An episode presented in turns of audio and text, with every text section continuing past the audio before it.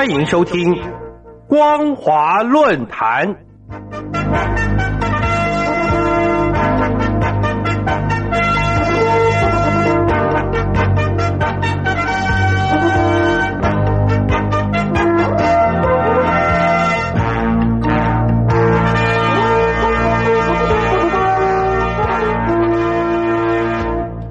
各位听众朋友，您好，欢迎收听光华论坛，我是王琦。今天要跟大家谈论的主题是在粮荒到来之前，大陆百姓该做好应有的准备。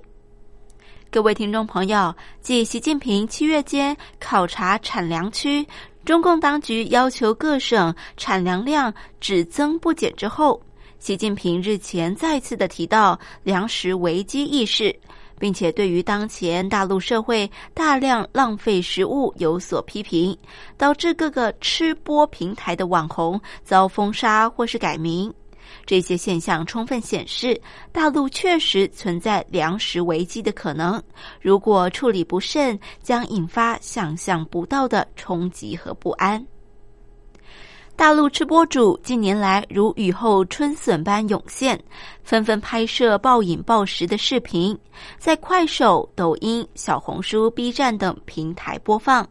无论是吃面条、热狗，还是米饭、汉堡，很多吃播动辄轻松打破吉尼斯世界纪录，让所谓的“大胃王”一词成为了流行语。不过，当习近平八月十一号说大陆餐饮浪费现象触目惊心之后，中共官媒随即跟进了习近平的讲话，大力营造节约为荣、浪费可耻的氛围。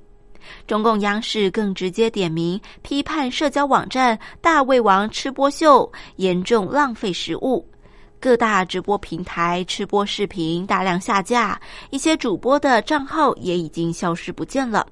而中共人大则是声称决定要对餐饮浪费行为立法，甚至有媒体极力的宣传吃剩菜。上海也开始大搞文革式的举报运动，一些政府机关和学校食堂规定，如果剩饭超重就会遭到罚款。粮食安全对于今年遭到疫情、洪灾和蝗灾困扰的中国大陆是一个极为敏感的问题。单以洪灾来讲，今年六月以来，长江流域遭逢一九九八年来最严重的水灾，暴雨袭击了江西、安徽、湖北、湖南、广西、贵州、广东、重庆、四川等二十七个省，淹没了多达五百二十六万公顷的耕地。有“鱼米之乡”之称的长江三角洲流域，更被列为重灾区。这当然有可能造成粮食短缺。在这种威胁下，七月十六号，中共相关单位对外宣称，今年粮食丰收有基础，持续保证中国粮食库存可以满足国内一年以上的消费需求，并且对大陆粮食可能不足的说法进行辟谣。但就在同时，中共各地媒体却大肆的宣传复耕荒田，将农民复耕荒田的情形形容成热火朝天的景象。可是农民们不约而同一致表示，复耕荒田根本是政府的强制行为。寒冬杂志七月十六号就引述了广州市某一个村的村民谈话，说政府要求他们在十三天之内必须将所有长满野草的荒田复耕，否则将会强行收回农田的承包权。这位村民不解地说：“不是说国家有大把粮食不缺粮吗？为什么要强制复耕荒田呢？”同样的情形也出现在大陆各地。浙江省杭州市有村干部透露，当地政府要求苗圃、竹林、鱼塘等都必须种谷类、豆类和番薯类等主食类作物。四川省自贡市富顺县有一位农民透过视频表示，当地政府要求五天内把村里所有的荒田整理出来，否则就得放弃承包权十年。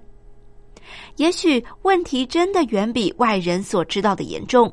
七月二十二号，习近平从六月三十号隐身二十天之后，突然前往吉林省四平市梨树县芦苇农机农民专业合作社考察，并刻意强调，吉林要把保障粮食安全放在突出位置。在大陆南方洪水泛滥成灾之际，习近平不敢往南方灾区视察，却先到北方的产粮区，这毫无疑问的已经凸显了中国粮食供应确实存在巨大危机。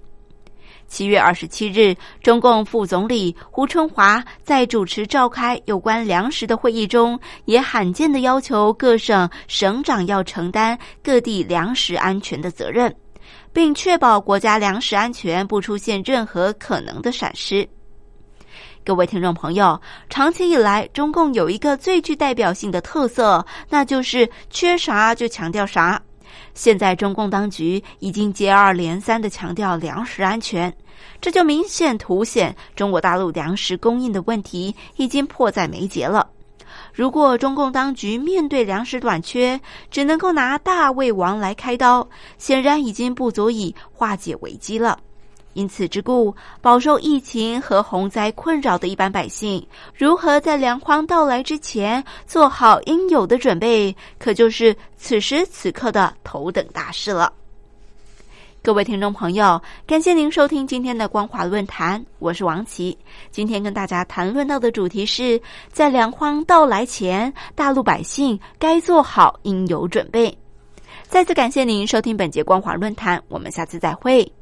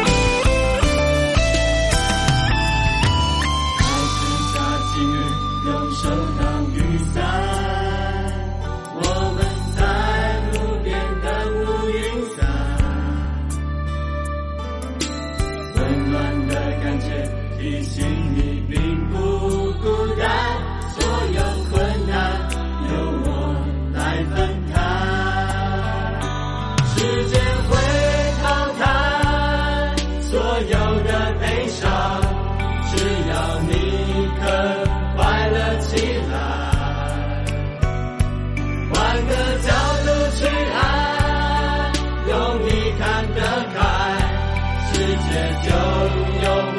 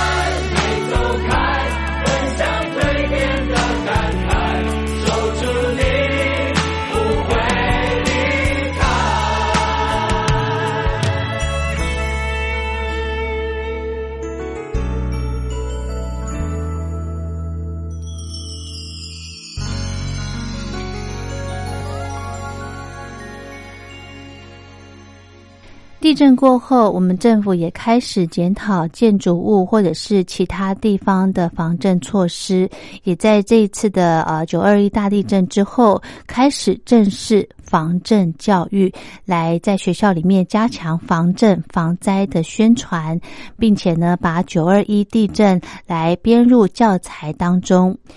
九二一地震呢，也让公众讨论起新闻伦理的问题。因为那个时候的媒体不间断的播报赈灾的画面，很多小朋友呢，呃，甚至包含成年人，对于赈灾的画面都会产生很大的恐惧，还有退缩的心理反应。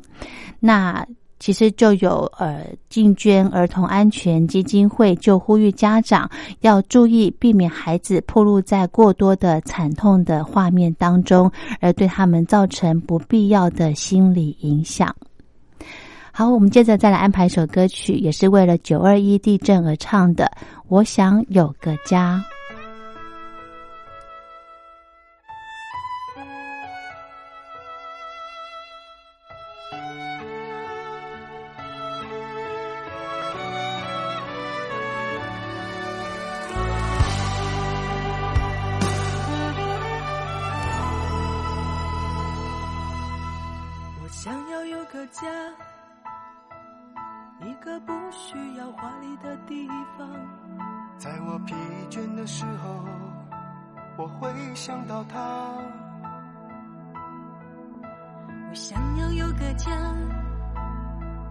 一个不需要多大的地方。在我受惊吓的时候，我才不会害怕。谁不会？想要家，可是就有人没有他。脸上流着眼泪，只能自己轻轻擦。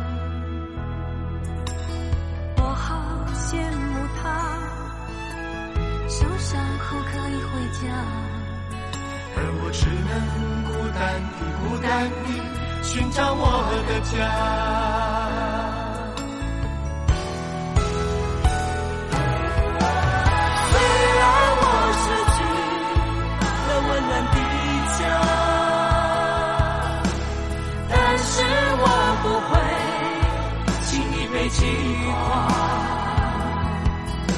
只要心中充满爱，就会被关怀。无法埋怨谁，一切只能靠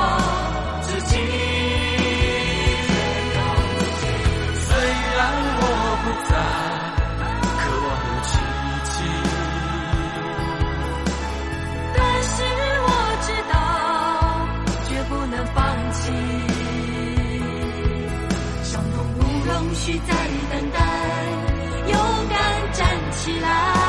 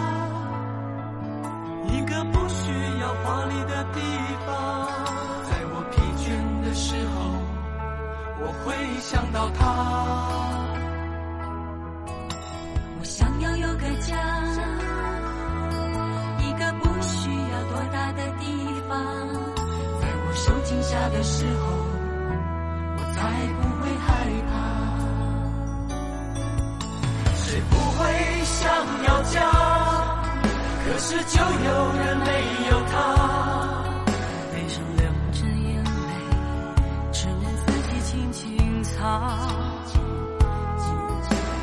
我好羡慕他。受伤后可以回家而我只能孤单的孤单的寻找我的家。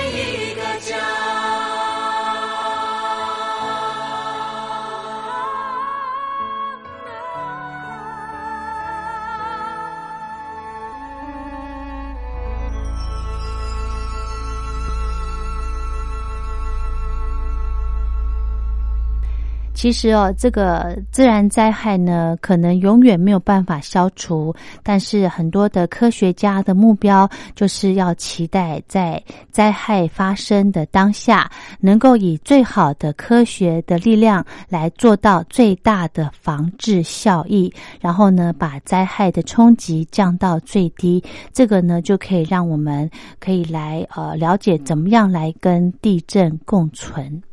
好，我们今天的节目呢，就为大家进行到这了。节目的最后，再来安排一首歌曲《永远与你同在》。这个呢，也是为了九二一地震而做的。今天非常谢谢您的收听，我是黄轩。我们光华小学堂明天同一时间空中再会。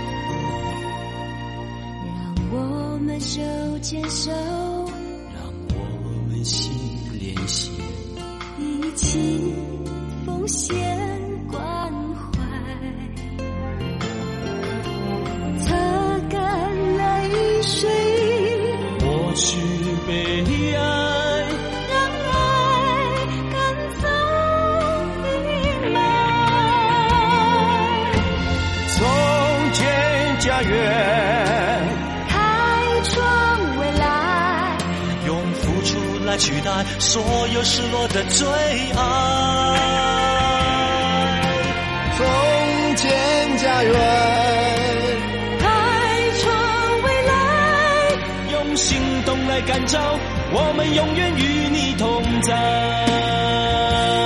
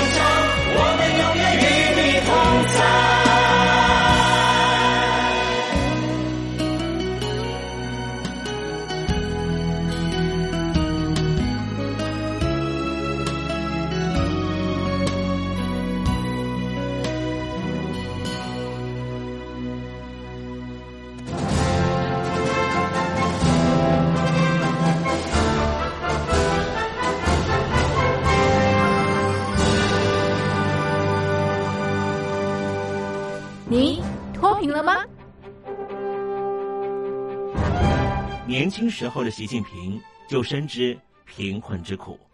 我当时和村民们辛苦劳作，目的就是让生活过得好一些。因此，扶贫一直是习近平的重要工作。二零一五年，习近平在中央扶贫开发工作会议上做了二零二零大陆全面脱贫的承诺。到二零二零年，我国现行标准下，农村贫困人口实现脱贫，是我们的庄严承诺。一诺千金，全社会要行动起来，进锐出战，精准施策。于是，一场脱贫攻坚战席卷大陆。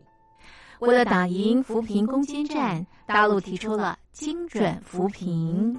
世界上大部分采用的扶贫方式，都是将扶贫的钱平均分给贫困者。中国的精准扶贫则完全不同。为了让资金使用更高效，扶贫效果更好，中国根据村子的特点。以及每户村民档案记录的不同情况来分配钱，安排不同的扶贫方式。于是，有的村子做起了旅游业，有的村子通过修路大桥，极大的增加了农产品的销量。有些没有工作能力的老人，给他们生活所需资金保障；有些缺乏劳动技能的，给他进行职业培训。中国扶贫就是这样结合村子的特点与个人的情况，以个性化定制为每个贫困户找出脱贫方式，这就是中国扶贫的精准度。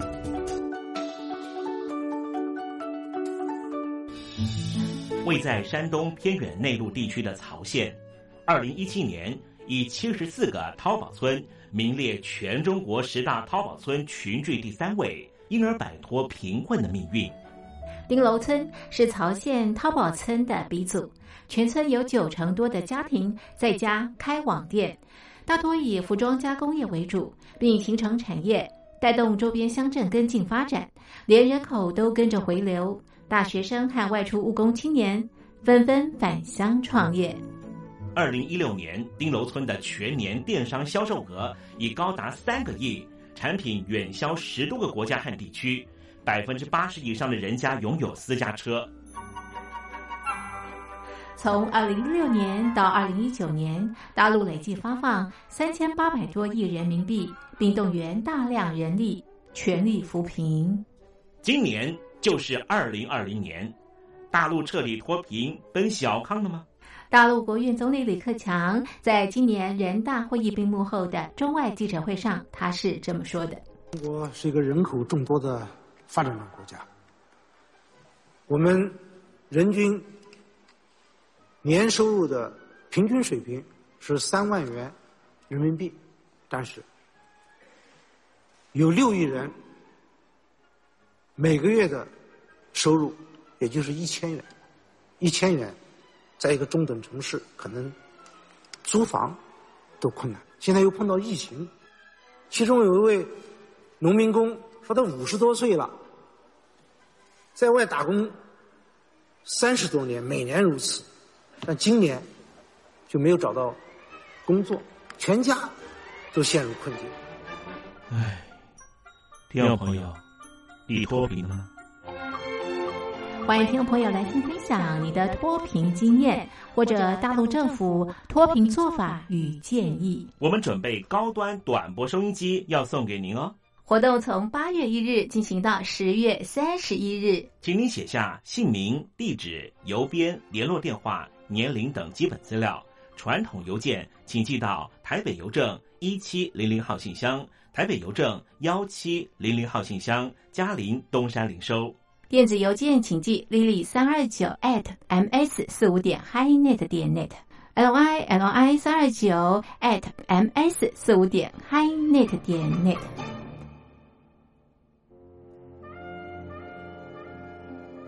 你脱贫了吗？大陆全面脱贫了吗？